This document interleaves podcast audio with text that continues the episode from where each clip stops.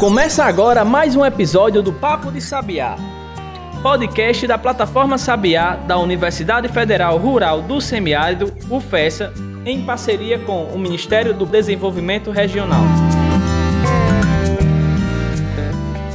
Bom, olá pessoal, começando mais um episódio do nosso podcast Papo de Sabiá. Hoje o nosso episódio está debutando, Jean. Está completando 15 episódios, não né? eu ia dizer 15 anos, mas já são 15 episódios, tá certo? A gente chega já desses 15 anos. Pois é, são 15 episódios já, parece que foi ontem, mas já são 15 aí na, na, na nossa, na nossa line. Então seja bem-vindo, tá certo?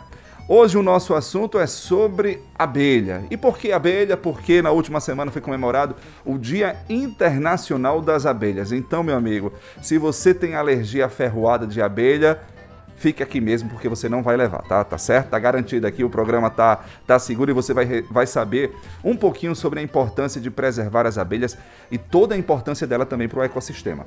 Jean Berg, seja bem-vindo mais uma vez. Tamo junto de novo, né, Adams? Mais um, o nosso 15 programa, né? Estamos gravando aqui em maio de 2021. Eu tenho certeza que daqui a 10 anos vai ter gente escutando esse, esse podcast.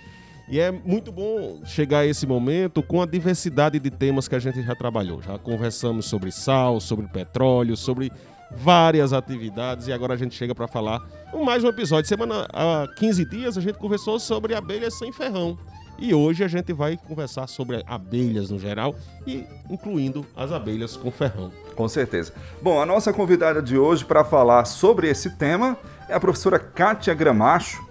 Professora Kátia, que eu sei que ela é lá da Bahia, né? Tem todo um amor especial pelas abelhas, né? Inclusive, toda vida que eu a vejo, sempre pergunto como é que estão as abelhas. Elas estão vivendo, elas estão morrendo. Enfim, a professora ultimamente sempre vem dizendo, elas estão sofrendo, né? mas sempre na perspectiva de que dias melhores virão. Professora Kátia, seja bem-vinda aqui ao nosso podcast. Primeiramente, vamos saber por que dia 20 de maio é escolhido aí como a data internacional das abelhas. Olá, pessoal. Esse podcast pode dizer bom dia ou boa tarde, né? Quem sabe noite, ou né? boa noite, né? É, obrigada pelo, pelo convite. Sempre uma honra estar falando de um tema que realmente é interessante. Bom, é, o Dia Mundial da Abelha, que deveria ser uma comemoração, na realidade, hoje, né, se tem uma comemoração, todo mundo, mas é uma chamada, é um alerta é, para chamar a atenção de todos da comunidade qual é a importância das abelhas para o planeta, né? Então, isso foi feito uma assembleia nas Nações Unidas, né, Organização Nacional é, na ONU, foi feito em 2017, no dia 20 de maio, e a partir de então essa data começou a ser declarada como o Dia Mundial da Abelha, né? Isso foi feito na Eslovênia. Então, qual a importância desse dia? Foi feita essa, essa chamada para mostrar a importância da polinização feita por essas abelhas, né, para o desenvolvimento sustentável e mostrar o, o, grande problema no planeta, o que seria um mundo sem abelhas. Então, é uma chamada mesmo para isso, que deveria ser até nós temos isso, quem trabalha com abelha, com a data comemorativa, né? Aquele dia que a gente chama a atenção para todos. Mas é para mostrar realmente a importância delas para o planeta e para a gente. É verdade. A gente pode dizer que a principal importância das abelhas, professora, é na questão da polinização das flores, que consequentemente gera frutos para os seres humanos, principalmente para o homem, né? Exato, exato. É, é, é, a grande importância, né? O mel, como o pessoal pensa, ao contrário, ou os outros produtos, é um subproduto. Né? A importância realmente o desenvolvimento sustentado, equilíbrio, né?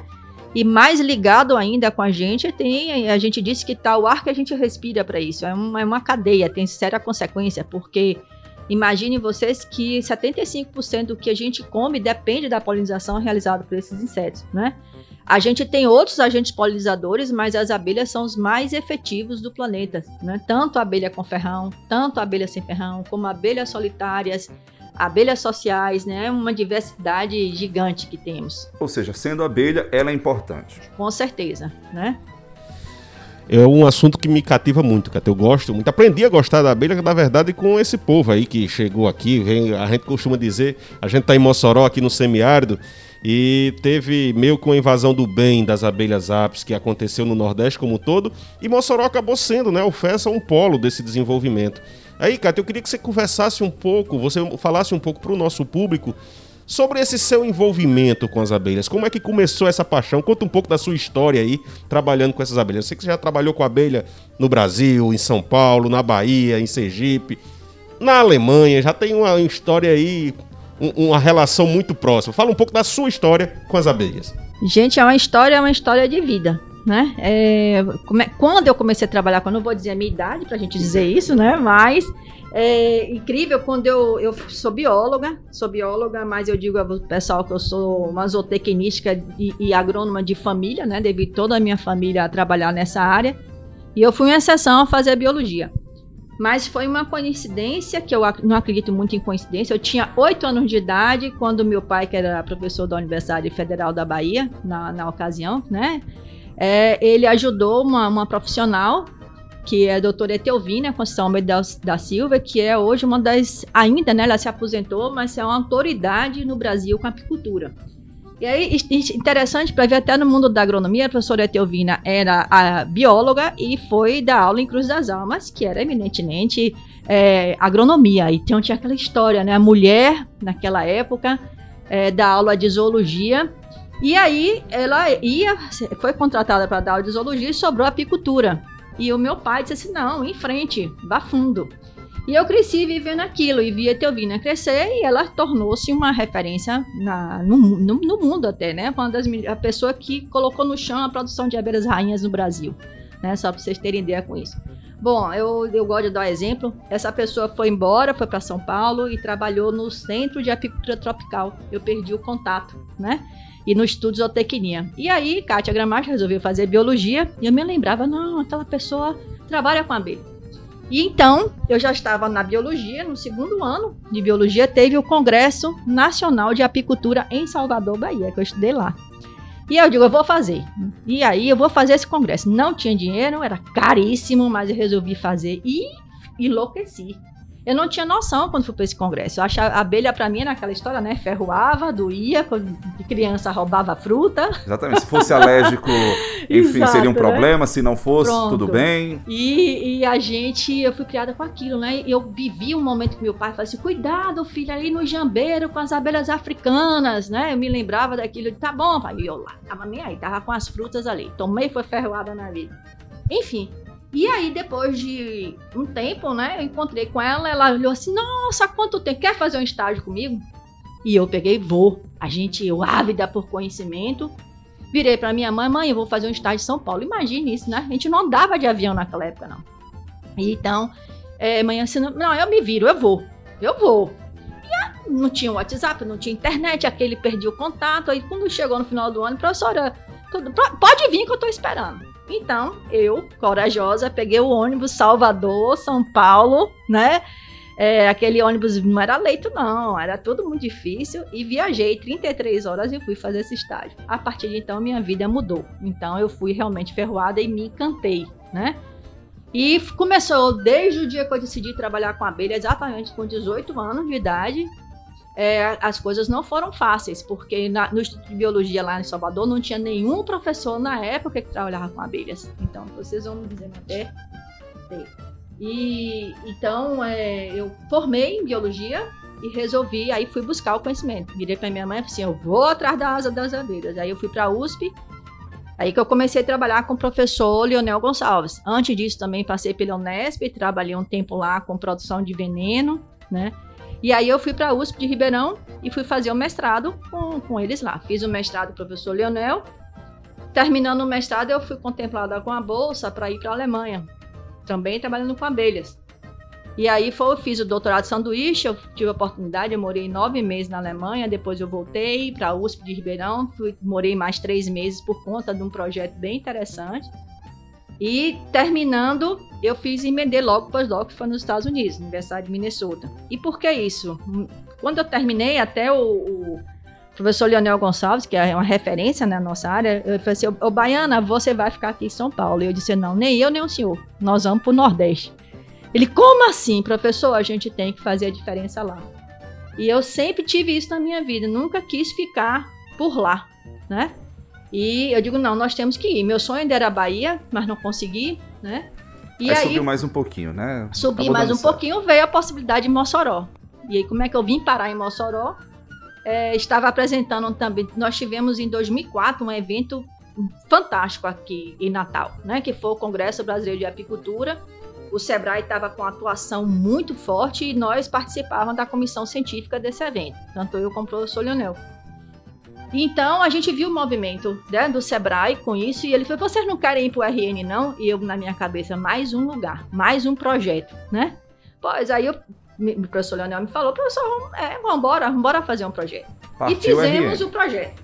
Fizemos o projeto na época que era é, melhoramento da apicultura do RN. O RN estava despontando. A apicultura do Rio Grande do Norte começou no 2000 e tivemos uma atuação muito, muito, muito efetiva e forte do Sebrae. Tinha um projeto APS também, que atuou muito, um projeto fantástico. E a gente veio ajudar. Então eu vinha com o professor Leonel, nós ficávamos de três a cinco dias aqui, ainda 2005, na realidade, eu comecei a vir para cá. Aprovamos um projeto do MCTI, que era um projeto de 500 mil, e a gente montou e até uma ocasião nessa história, para vocês saberem, não existia quem trabalhava com apicultura aqui era o professor Patrício Maracajá. E tivemos o grande apoio de uma pessoa que nos deu aqui, que a gente tem que dar, dar valorizar, que foi o professor Josevan. Fui procurar, nem eu era da UFES, o professor também não era da UFES, e procuramos uma área. E aí o professor falou assim: Ah, eu vou arrumar uma área para vocês, mas vocês não vão gostar. O professor Leonel foi na fazenda experimental, ali estava totalmente destruído, e o professor, com a visão dele futura, não, é aqui que a gente quer. E começamos a fazer o projeto lá. E assim começou a história, né? E esse projeto era capacitação. Nós já treinamos é, em torno de 600 pessoas no estado já com cursos básicos de apicultura. Vários cursos de apicultura antes de estar na UFES definido, né?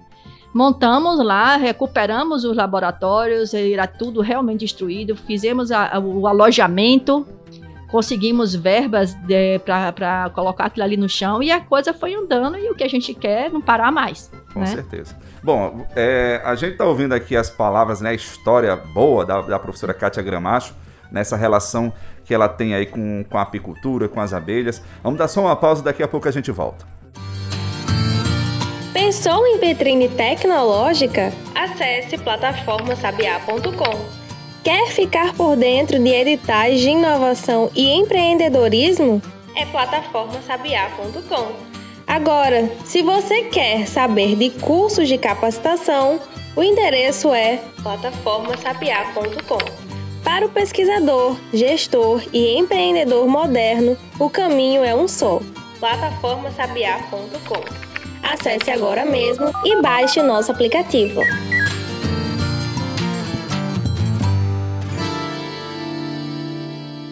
Me fala um pouco agora das abelhas. Por como é que as abelhas chegaram? A gente tem uma história aí de alguns anos, lá na década de 70, 80. Inclusive teve filmes falando de acidentes com abelhas, abelhas assassinas, abelhas que matavam. Mas não foi sempre assim. E o, quais foram os benefícios? O que é uma abelha africana? Você falou aí na sua história, ah, cuidado com as abelhas africanas. O que é essa abelha africana para o nosso público em geral? Lembrando que, assim, temos pessoas da universidade que escutam, mas também tem muita gente que escuta por curiosidade. Vamos matar a curiosidade desse pessoal. O que é uma abelha africana e como é que foi esse processo? Pronto, legal. É, você sabe, as nossas abelhas nativas são as abelhas sem ferrão. Inclusive, chamamos de abelhas indígenas. Então, o que significa isso? Elas são daqui, nasceram aqui. É, nós temos as outras abelhas que a gente chama assim na biologia do gênero Apis, então, vamos dizer abelhas europeias. Essas abelhas, olha o nome, europeias. Então elas foram trazidas para o continente na época da colonização, por volta de 1800. E a história é bem interessante, porque elas vieram com os primeiros colonizadores, os italianos, os alemães, né? Só uma curiosidade, elas vieram assim acidentalmente ou foram trazidas em colmeias? Trazidas mesmo? em colmeias, e tem um motivo para isso. Por que, que elas trouxeram? O motivo não foi meu. O motivo que foram introduzidas abelhas europeias no Brasil foi um motivo muito religioso. Como assim? Eles precisavam de velas, né? E as abelhas italianas são muito boas produtoras de cera, cera. Né? Então elas foram trazidas pelos jesuítas para ter as velas e para fazer as velas como consequência do mel. Hoje é interessante. Então foram trazidas em cortiços, né, de, de madeira, com aquilo na época foram introduzidos. Pronto. E aí. E se adaptaram muito, muito bem, bem, tranquila. Principalmente começaram lá no sul do país, né? É, pelos primeiros jesuítas que vieram para lá, os colonizadores vieram com os alemães, aí tivemos abelhas alemães, abelhas europeias, tudo bem. E aí ela ficou, o Brasil ainda aí não, não, não alavancava, não, não subia na apicultura, enquanto a Argentina estava bem na nossa frente. Isso foi década de é, até meados de 1957, mais ou menos, que aí o pesquisador Dr. Kerr foi convocado e disse, olha, por que, que a gente não produz? Por que, que o Brasil não é, não é não aponta como apicultura enquanto os países vizinhos estão na nossa frente? Dr. Kerr ganhou um prêmio, foi um dos maiores geneticistas brasileiros, né? É, e pesquisador. Ele ganhou um prêmio com isso e com a viagem, com esse dia do prêmio, ele foi para a África porque ele fez uma pesquisa e viu que a produção de mel na África era triplicada em relação a nós, né?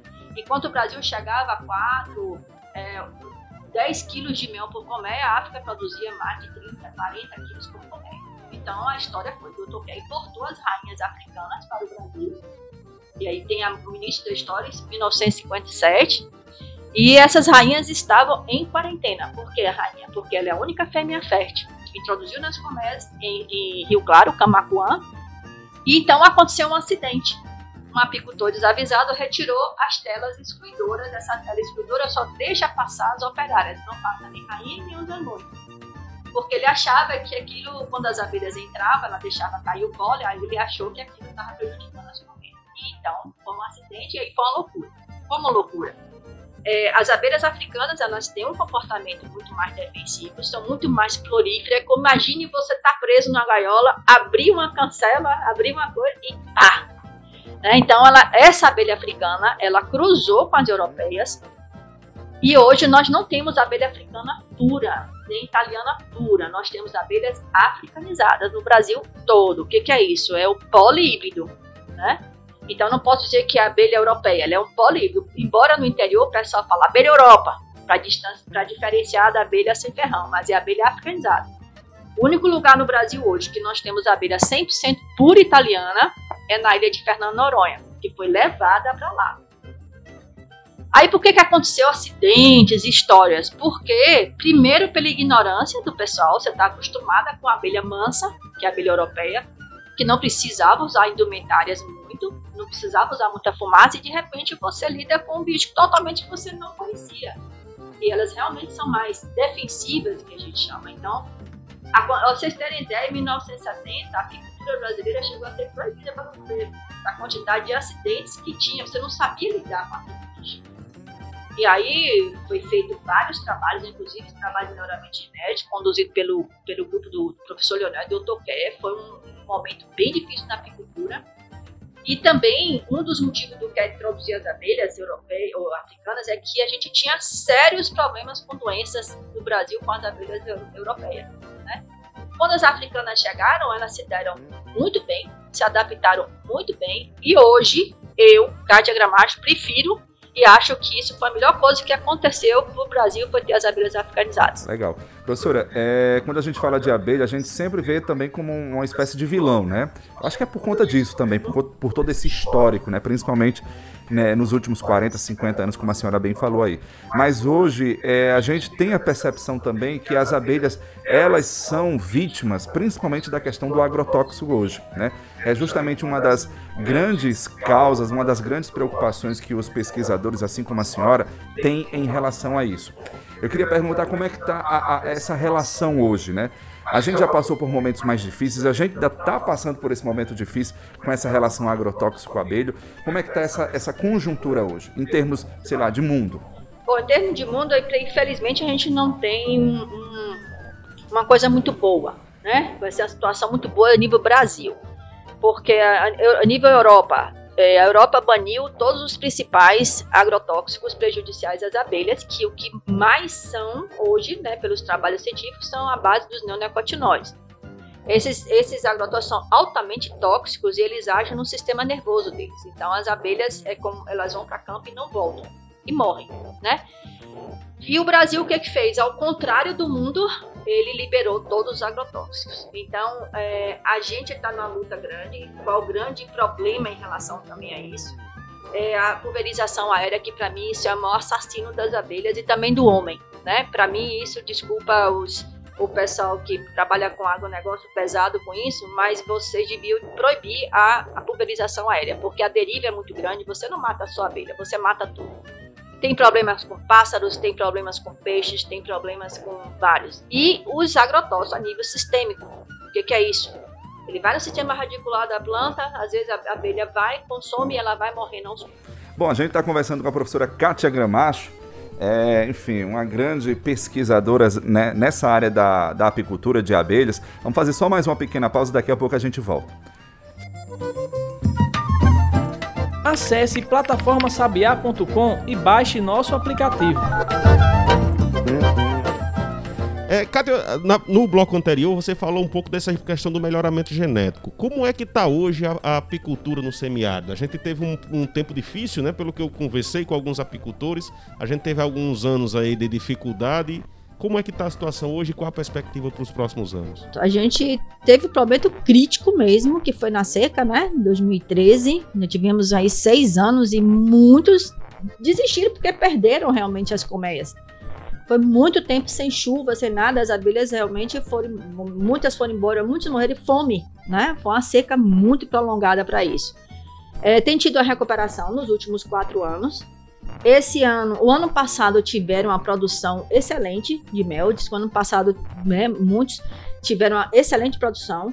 Esse ano, em alguns locais, é, tem muitos locais que está chovendo bastante, outros locais que não estão chovendo. Aqui na nossa região, eu ando preocupada, porque eu tenho nós estamos na seca verde, eu chamo isso, né? Tá tudo verde, mas não temos florada. E eu tenho, estamos atrasados esse ano. Até conversei com o pessoal na, aqui pra gente, vou dizer aqui pra gente que eu digo é Mossoró e fazendo experimental. Ainda não estamos com a florada efetiva. Eu não sei se esse ano vai estourar, porque chuva demais também, isso pode prejudicar, né? Porque é, é, afeta ali as flores caem, às vezes o néctar fica muito fluido e não entra. Ainda não começou a entrar, tá entrando pólen e não. É, alguns outros apicultores, por exemplo, é, captura de enxames. Né? Captura de enxame tem também uma sazonalidade. Esse ano as coisas estão um pouco atrasadas, mas perspectivas, por outro lado, outras pessoas estão bem, né? Estão bem. Então a gente tem observado que está tendo uma recuperação boa. O preço do mel está num momento muito bom. Né? O preço do mel, ele, com, até com a questão da pandemia, o ano passado aumentou muito, não só o preço do mel, mas hoje quem tem produção de própolis está bem, né? O própolis está num preço excepcional.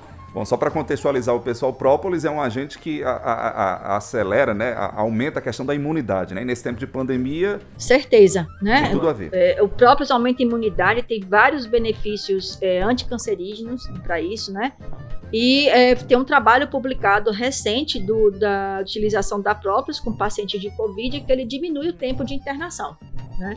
Então, é, com isso, é, tem sido excepcional. E ele tem sido um coadjuvante no tratamento para a Covid. Eu tomo própolis todos os dias, né? E tem, tem, tem as regrinhas para tomar. Então, é, com a apicultura, você tem vários outros produtos. O pólen, própolis, a geleia real, é, a própria cera, veneno. Então, tem que diversificar. Professora, tem um detalhe também que tipo, o pessoal está usando as abelhas como um agente terapêutico. Não sei nem se a gente pode utilizar assim, de, de uma, uma espécie de tratamento que você coloca o ferrão para aliviar a dor, alguma coisa nesse sentido. É, existe. É, algumas pessoas usam, mas hoje é, tem que ter só cuidado com as pessoas que são alérgicas. O veneno, olha, os faraós já usavam. Né, a ferroada de abelha para tratamento de doenças artríticas e reumáticas. Isso é, já é comprovado. Então, hoje o que, que o pessoal fez? Desenvolveu algumas pomadas para isso, para dores musculares, é muito bom. Mas o veneno também tem sido apontado com os trabalhos científicos na cura de alguns tipos de câncer.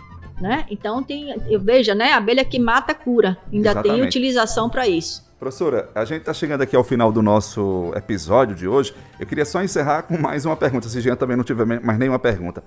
É, a gente está observando agora que muitas pessoas estão transformando abelhas em espécies de pets, né? trazendo para casa. Claro que abelha sem ferrão. Como é que a senhora observa essa, essas novas criações no, em apartamentos, casas? Bom, eu acho isso bem positivo e também preocupante, né? Vamos falar das coisas boas aí. É, ontem mesmo eu estava escutando uma live, por exemplo, a abelha, a abelha manda saia, lá do Rio Grande do Sul, ela chegou a entrar em extinção, né? E agora com a criação e com essa história, né, que virou PET para isso, é uma coisa muito bacana, até para a educação ambiental, elas estão aumentando. Então, os próprios meliponicultores e a gente pode favorecer isso. Uma das maneiras de preservar é você ter uma abelha sem ferrão em casa, né? Desvantagem é a preocupação da introdução de abelhas de outras regiões né, no seu ecossistema. Ou seja, você pegar uma abelha que não ocorre aqui no Rio Grande do Norte, que vem lá do sul, ou seja, o tráfico ilegal, né? Isso é tem que ter cuidado, porque ah, eu vi uma abelha lá na Bahia, eu trouxe para cá, mas essa abelha não tem aqui, e isso não é bom. Né? Porque elas podem entrar em competição, é, tem toda essa questão que não deve. Então a gente deve trabalhar, primeiro conhecer a abelha, trabalhar com as abelhas que são oriundas da nossa região. E essa coisa do pet, a desvantagem que eu vejo é a, é a, é a exploração monetária para isso. Eu já vi pessoas venderem com preços, uma colônia 800 reais, isso é absurdo, você deve incentivar e não é, explorar, né? explorar né, né para isso. Mas assim, em termos de vantagem, lá em casa mesmo eu tenho duas jandaíras, que é a nossa abelhinha aqui, super vantajoso para as crianças, é super bacana, né? Ter cuidado para não colocar abelhas na área de poluição e lembrar que na verdade não é nem só o mel para isso, só os trabalhos que elas fazem de polinização, isso ajuda bastante. Né? Legal, então. Jean, mais alguma observação aí, alguma consideração para a professora? Acho que colmeia fechada, né? A gente Exatamente. conseguiu fazer, cumprir o trabalho, já fizemos a parte campeira, já trabalhamos com as rainhas, então hoje, excelente conversa. Obrigado, professora Kátia, por essa atenção, por ter compartilhado um pouco dessa história, desse conhecimento com o nosso público do Papo de Sabiá. E aí eu queria só que a senhora deixasse essa mensagem final aí para o que é que quem está em casa faz. A senhora já deu uma dica aí na criação das abelhas sem ferrão para proteger as abelhas, para defender as abelhas e também o que é que o pessoal faz para conhecer um pouco mais os projetos da UFESA. Bom, olha aí, tem aí o Papo de Abelha, plataforma Sabiá, a gente vai estar tá divulgando mais isso. É, vão ser ofertados alguns cursos, a gente já está aí com um curso fechado de, de meliponicultura, que é pelo um projeto que a gente tem da Rota do Mel. É, estamos para inaugurar o nosso núcleo de capacitação em apicultura, que logo, logo, se Deus quiser, a gente vai estar tá fazendo os cursos presenciais para isso. Então, ficar ligado na própria plataforma para a gente ver uh, e divulgar esses conhecimentos, né? E é, o que a gente pretende é expandir, né? Que a gente já vinha fazendo com sucesso esses cursos, com a parceria aí com vocês também, expandir mais essa, essa, essas atividades, fazer dia de campos e também é, que queria chamar a atenção dos apicultores que eles nos procurem, olha, professor, a gente precisa fazer um dia de campo sobre isso, a gente precisa fazer um dia de campo sobre cera, a gente precisa fazer um dia de campo sobre rainha. Embora a gente, lembrando para vocês que o dia de campo depende agora, né, dessa, de passar esse momento de pandemia. Nós estamos ávidos para trabalhar nisso. Recado que eu digo para vocês, realmente, é, cuide mais dos jardins, incentive a, a, a, a, plantação de flores e a gente fala meliponícolas até nas cidades, se os prefeitos puderem tirar esse ninho, né, e colocar plantas apícolas ou meliponícolas, plantas nativas que são altamente ricas, bota o juazeiro que dá flores, né, bastante, o jucá, outras plantas que são melíponas e, e, e bem interessante. E em casa, a nossa preocupação só com as abelhas sem ferrão é na época que passa o fumacê. Né? Então, eu faço uma, um apelo às autoridades que comuniquem as associações para isso, porque quando passa o fumacê para a dengue, isso é o grande nosso problema na cidade sobre isso. Aí mata causa, a dengue mata, e mata as abelhas mata também, né, dengue, né, professor? Mata a dengue e não mata, mas as abelhas matam, né? e é isso. Então, se mata a dengue, a gente já não sabe. A gente já não sabe, pouco. Mas é, é CRI, né? E, e é, diminuir esse abismo que tem, né? Sobre a abelha, o contrário. Lembrar sempre isso, que abelha é alimento na mesa. Com certeza. E lembrar, gente, se você tem alguma colmeia, algum enxame de abelha, não vá querer tirar por conta própria, não vá querer atear fogo. Mais indicado, com certeza, é chamar os bombeiros, né, professor? É, chame os bombeiros ou algum apicultor com experiência, né? Liga para um apicultor, ligue para eles, eles vão direcionar, né? É importante que, que, que use as EPIs necessárias, né? Exatamente. Não vá matar as abelhas, gente, tá certo? Lembre-se que elas são as nossas amigas e a gente precisa muito delas. Professora, obrigado, tá certo? Prazer mais uma vez falar com a senhora. Tamo junto. Bom, gente, é isso. Vamos embora. Um grande abraço, se cuidem, salvem as abelhas e até o nosso próximo Papo de Sabiá. Papo de Sabiá, podcast da plataforma e do Instituto Sabiá da Universidade Federal Rural do Semiárido, em parceria com o Ministério do Desenvolvimento Regional. Contribuíram para este podcast Diego Farias na edição de áudio, Canário Comunicação na produção e na postagem do episódio. Siga o nosso conteúdo nas redes arroba Plataforma Sabiá.